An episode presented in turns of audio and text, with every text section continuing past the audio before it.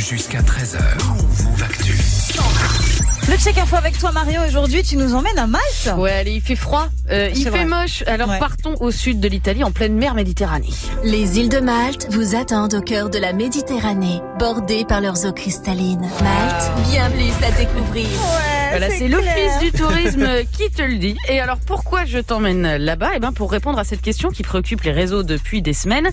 Certaines stars de Twitch font-elles de l'exil fiscal en s'installant à Malte? Voilà, on avait parlé euh, des influenceurs qui partent habiter euh, à Dubaï vrai. euh, pour échapper à l'impôt en France. Eh bien, on a la version Twitch euh, du même sujet. C'est ce que raconte très bien une grosse enquête euh, du journal Libération qui est sortie hier, mais aussi beaucoup de tweets euh, comme celui de euh, Zerator publié euh, il y a un mois et liké 11 000 fois.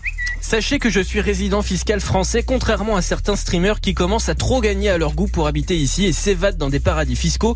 J'aime trop mon pays, ma famille, mes potes, ma ville et tout ce que j'ai construit ici pour déménager ailleurs. J'en profite pour dire que je trouve ça étonnant de vivre à Malte et de pourtant participer à des événements comme The Event.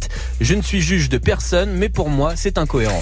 Ou comment mettre euh, le sujet Ouais. sur la table bien correctement, sachant que les streamers qui sont installés à Malte, hein, on peut citer euh, Skyheart, David Lafarge, Stuffer ou encore Locklear, ne cachent pas euh, qu'ils vivent désormais là-bas. hein. Bon, mais alors d'abord pourquoi Malte?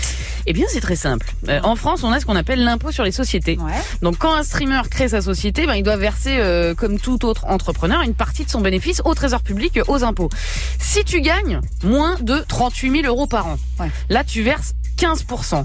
Au-dessus de 38 000 euros de bénéfices, tu verses 25% de tes bénéfices. Et puis, euh, jusqu'à l'année dernière, quand tu dépassais 75 000 euros, bah, tu devais payer 33% d'impôts. oui. Bon, ce taux, il a été ramené à 25% cette année, mais maintenant, euh, il faut dépasser euh, 7 millions de bénéfices pour passer le plafond suivant. Mais quoi qu'il en soit, c'est ça, euh, cette grille qui a donné l'idée à certains streamers de se délocaliser à Malte pour ne plus être euh, concernés par les plafonds, puisque là-bas, attention, accroche-toi, hein, là-bas, Ouais. Tu verses 35% de tes bénéfices, euh, quels qu'ils soient, hein. mais Ah.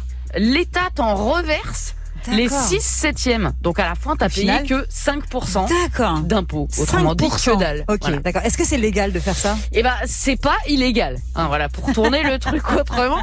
En fait, c'est de l'évasion fiscale, Ouais. mais c'est pas de la fraude fiscale, dans le sens où on a le droit de délocaliser son entreprise, et puis parce que Malte, elle est pas sur la liste des paradis fiscaux euh, qui a été établie par l'Europe, comme Dubaï, hein, euh, d'ailleurs.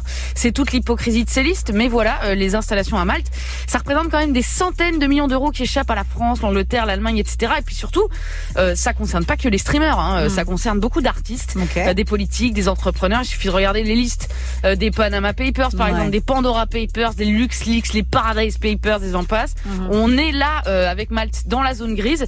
C'est pas illégal, mais en fait, c'est surtout un problème moral, C'est un vrai. problème éthique. Merci beaucoup Marion. Ta chronique à réécouter sur move.fr évidemment et tu seras de retour la semaine prochaine. Yes.